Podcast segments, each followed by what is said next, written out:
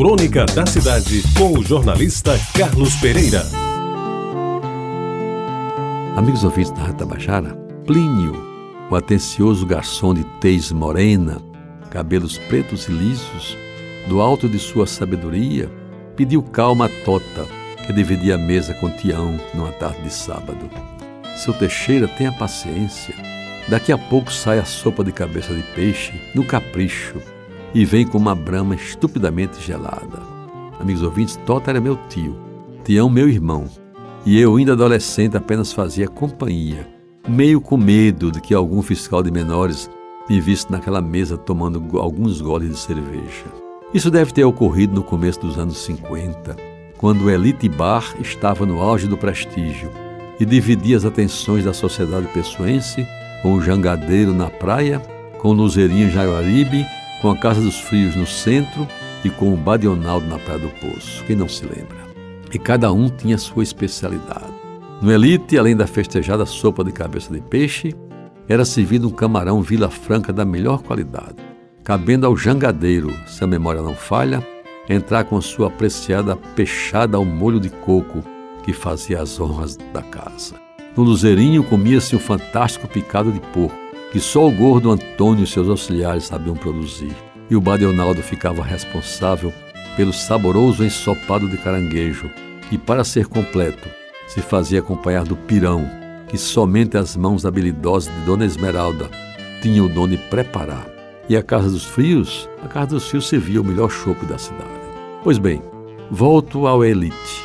E lá me vejo novamente, já adulto, algumas vezes só, outras bem acompanhado, jantando um filé de peixe com purê de batatas e sorvendo taças do vinho rosé precioso, uma novidade da época. Isso nos anos 70, 80 por aí.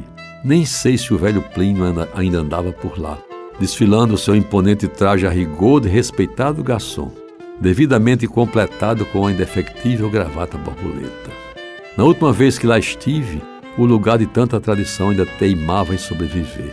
Lembro bem foi na campanha de governador em 1994. Acompanhava o então candidato Antônio Mariz no feriado de 5 de agosto. Quando ele estava por baixo nas pesquisas, éramos poucos, até porque muita gente ainda não tinha aderido à sua candidatura.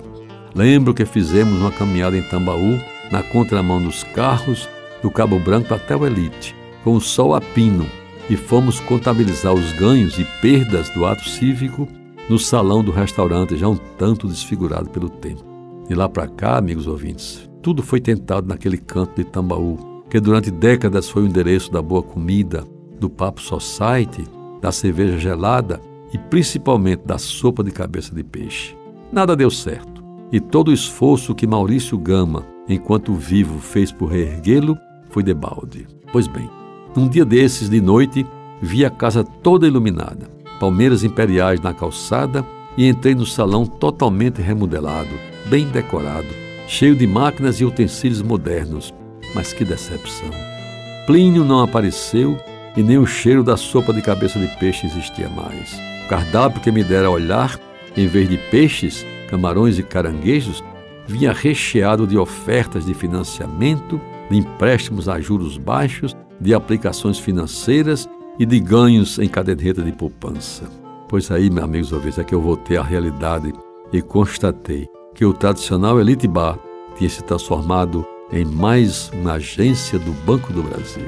Você ouviu Crônica da Cidade com o jornalista Carlos Pereira.